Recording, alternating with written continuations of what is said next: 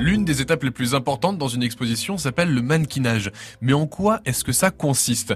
Eh bien, j'ai posé la question à Sarah Perriot, la régisseuse des collections au musée Christian Dior de Granville. Alors, le mannequinage, c'est euh, la mise en forme euh, d'un mannequin pour s'adapter au mieux au modèle. On va euh, prendre donc un mannequin Stockman, qui est un mannequin de couturière qu'utilise la haute couture encore aujourd'hui. Et donc, on va ajouter des, des formes rembourrées au niveau des hanches, du du ventre, de la poitrine, des épaules, pour lui donner la, la forme que l'on souhaite et surtout que ce soit adapté au modèle pour ne pas qu'il y ait de tension au niveau de la robe et euh, que cela tienne euh, durant toute la durée de l'exposition. Si jamais les robes sont trop ou pas assez rembourrées, il se passe quoi? Et après, malheureusement, on peut avoir affaire à, euh, à des dégradations comme des déchirures. le modèle ne peut, ne peut, ne pas supporter toute la durée de, de l'exposition, ce qui peut être assez embêtant euh, par la suite, puisque euh, on devrait faire euh, ensuite des, des, restaurations et ça, voilà. Selon vous, Sarah Perriot, c'est quoi la partie la plus dure dans le mannequinage? Alors j'ai envie de dire que ça dépend des modèles, mais en règle générale, c'est plutôt de préparer le, le mannequin, parce que c'est un travail très long. Voilà, on essaye vraiment, comme je le disais, de, de l'adapter au, au, modèle. Donc il faut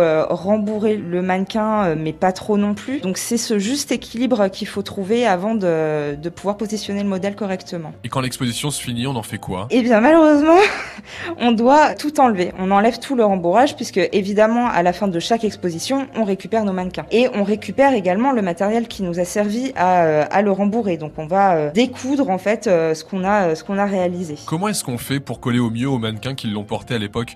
C'est un peu comme un, bond dans le temps au final. À chaque montage, on va prendre de la documentation, le plus de documentation qu'on peut. Donc des photographies d'époque avec les mannequins qui portaient, qui portaient les tenues, ou alors même les clients, puisqu'on a des, des modèles de, de, de, clientes également. Et, euh, et donc, euh, oui, comme vous le disiez, ça fait, ça fait un bond dans le, dans le temps, oui. Sarah, elle date de quand la robe la plus ancienne que vous ayez manipulée?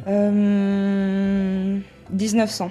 C'était pas du Christian Dior. Hein, mais À savoir qu'au musée Christian Dior de Granville, on ne retrouve pas forcément que des robes du grand couturier, mais aussi des robes qui sont représentatives de l'époque où Christian Dior était enfant dans la villa.